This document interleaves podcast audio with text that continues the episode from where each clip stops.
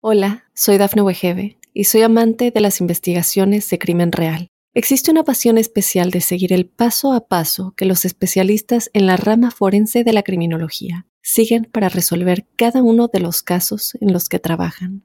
Si tú, como yo, eres una de las personas que encuentran fascinante escuchar este tipo de investigaciones, te invito a escuchar el podcast Trazos Criminales con la experta en perfilación criminal, Laura Quiñones Orquiza en tu plataforma de audio favorita.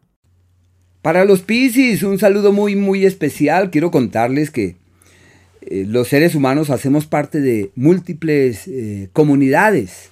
En la astrología existen muchas comunidades. Está la comunidad de todos los que nacieron en nuestra misma hora, quienes nacieron en la misma fase lunar, quienes nacieron en un margen horario similar, pero también quienes nacieron bajo nuestro mismo signo. Con ellos tenemos sincronías y conexiones. Es por eso que se hace factible en el ámbito astrológico decir que los Piscis nacieron con una sensibilidad abismal sus dotes psicológicas y su habilidad para entender al otro, para colocarse en el sitio del otro, es algo que nadie más tiene. Su riqueza espiritual, su riqueza emocional, habla de altos niveles de pureza y de ingenuidad que les abren las puertas hacia las experiencias interiores. No hay nadie como un Piscis eh, para entender al otro. Así como estas influencias eh, globales y colectivas nos hermanan, de la misma forma existen ciclos globales y colectivos que también nos hermanan y nos entrecruzan y nos empalman. Em, así que a continuación quiero describir el movimiento de los planetas rápidos eh, y sus alcances para este mes de octubre. Pero antes quería también recordarles que del cúmulo de influencias que estos astros esbozan surgen frases o palabras síntesis. Una de ellas es ajustar, como si octubre fuese ese mes perfecto para realizar correctivos. Hay que, sí, es el tiempo donde uno detecta qué es aquello que no funciona, qué es lo que uno no quiere, cómo debiera, ser, cómo debiera actuar, cómo debiera proceder. Bueno, es el tiempo de los correctivos y hay que estar muy atentos de cuáles son esos cambios y esas transformaciones que es imperioso realizar. Y la segunda palabra es soltar. Esa sí es compatible con los Piscis porque tienen capacidad de dar de sí, de ser fuente para terceros. No hay persona más feliz que un Piscis dando, salvando, aportando, abrazando, acompañando al otro. Pero en este caso hay que soltar lo que intranquiliza hay que soltar lo que nos quita la paz, lo que nos quita la intranquilidad, la tranquilidad y encontrar así sendas que puedan llegar a ser apacibles y favorables. El planeta Venus se mantiene hasta el día 8 en el eje del trabajo, como si hubiese un escenario em, de presiones y de grandes exigencias en ese sentido, y aunque la armonía y la expresión dulce y apacible del planeta Venus se plasma y se convierte en una realidad, no se puede desestimar que han existido tensiones y presiones, casi tres meses con tanta lucha y tanta exigencia. Esto llega hasta el día 8 y con situaciones de salud descontroladas, el azúcar, yo pensaría que hay que visitar al médico, hay que buscar una asesoría ya que está terminando un ciclo irregular en la salud. Desde el día 8 este astro entra en un entorno perfecto para legalizar lo que está pendiente, para conseguir el papel, firmar el documento, para la sociedad, para el acuerdo con el otro. Y en el área de la pareja es una época donde la magia de la pareja sale a relucir y los encantos de la pareja se evidencian en los hechos y hay que estar ahí pendiente para reconocer esos encantos, para validar esa magia y ayudar así el camino de una coincidencia mucho más fluida y armónica. El planeta Mercurio hasta el día 4 se sostiene porque ha estado retrogradando en ese mismo sector. Es perfecto para legalizar lo que está pendiente, para vender la propiedad que hay que vender, para eh, firmar escrituras, para acordar con la pareja, para encontrar la palabra justa en el momento perfecto.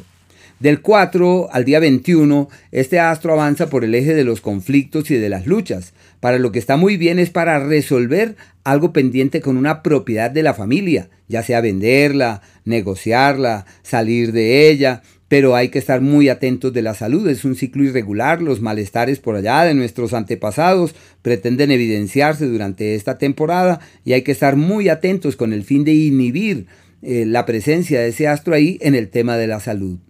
También se requiere mesura en el manejo de la palabra cautela con lo que se dice, porque es un tiempo en el que las palabras acarrean contratiempos y dificultades. Desde el día 21 cambia la historia se abren de par en par las puertas de las visas y de los viajes, de las posibilidades de migrar hacia otras latitudes y también de reforzar los asuntos propios del alma, de la conciencia y de la espiritualidad, pero están divinamente para los viajes, excelente para soltar amarras, ideal para mirar hacia horizontes mucho más amplios.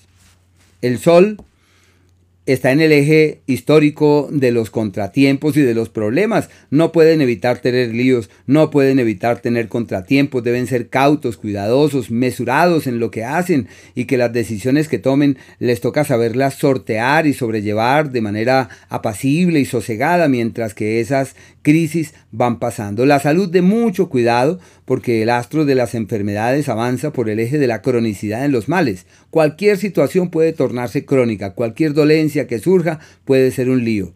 Hay que asumir una actitud preventiva. Desde el día 23 ah, se alivia la cosa porque desde ahí se abren las puertas de los viajes, traslados laborales, nuevas ideas, es el tiempo de soñar, de alimentar nuevas eh, ilusiones, nuevas motivaciones sobre lo que se quiere, sobre lo que realmente se espera y se quiere de la vida. El planeta Marte, hasta el día 11, también en el eje de los problemas, de las luchas, hay que cuidar la salud, ojo con el azúcar, la zona pancreática, renal, de mucho cuidado. Es un ciclo en donde se intensifican las circunstancias eh, tendientes a la presencia de eh, caídas, de accidentes, se requiere mucho cuidado con ese astro avanzando por ese lugar.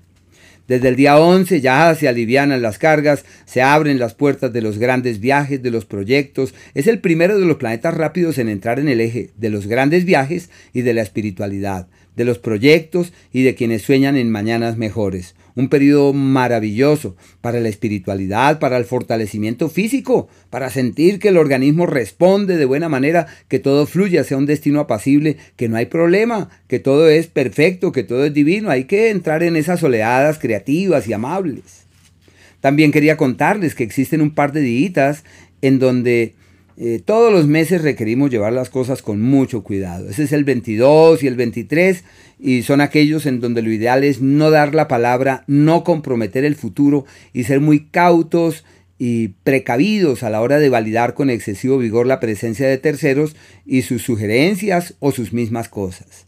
Los días de la magia y de la alquimia donde es posible cambiar desde las raíces todo aquello que traemos del pasado, el 13 y el día 14 y aquellos días donde es posible doblegar el destino y encontrar la senda para acceder a la meta trazada el día 17 desde las 2 y media de la tarde, el 18 y el 19. Con grandes esfuerzos es posible lograr lo que se quiere, pero eso que se quiere puede ser decisivo hacia el futuro. Y los días, aquellos de la armonía verdadera, donde todo es bonito, apacible, llevadero, amable, el 5, el 6, el 7, días muy bellos y de la misma forma el 15, el 16 y el 17 hasta las 2 y piquito de la tarde. Qué días armoniosos estos.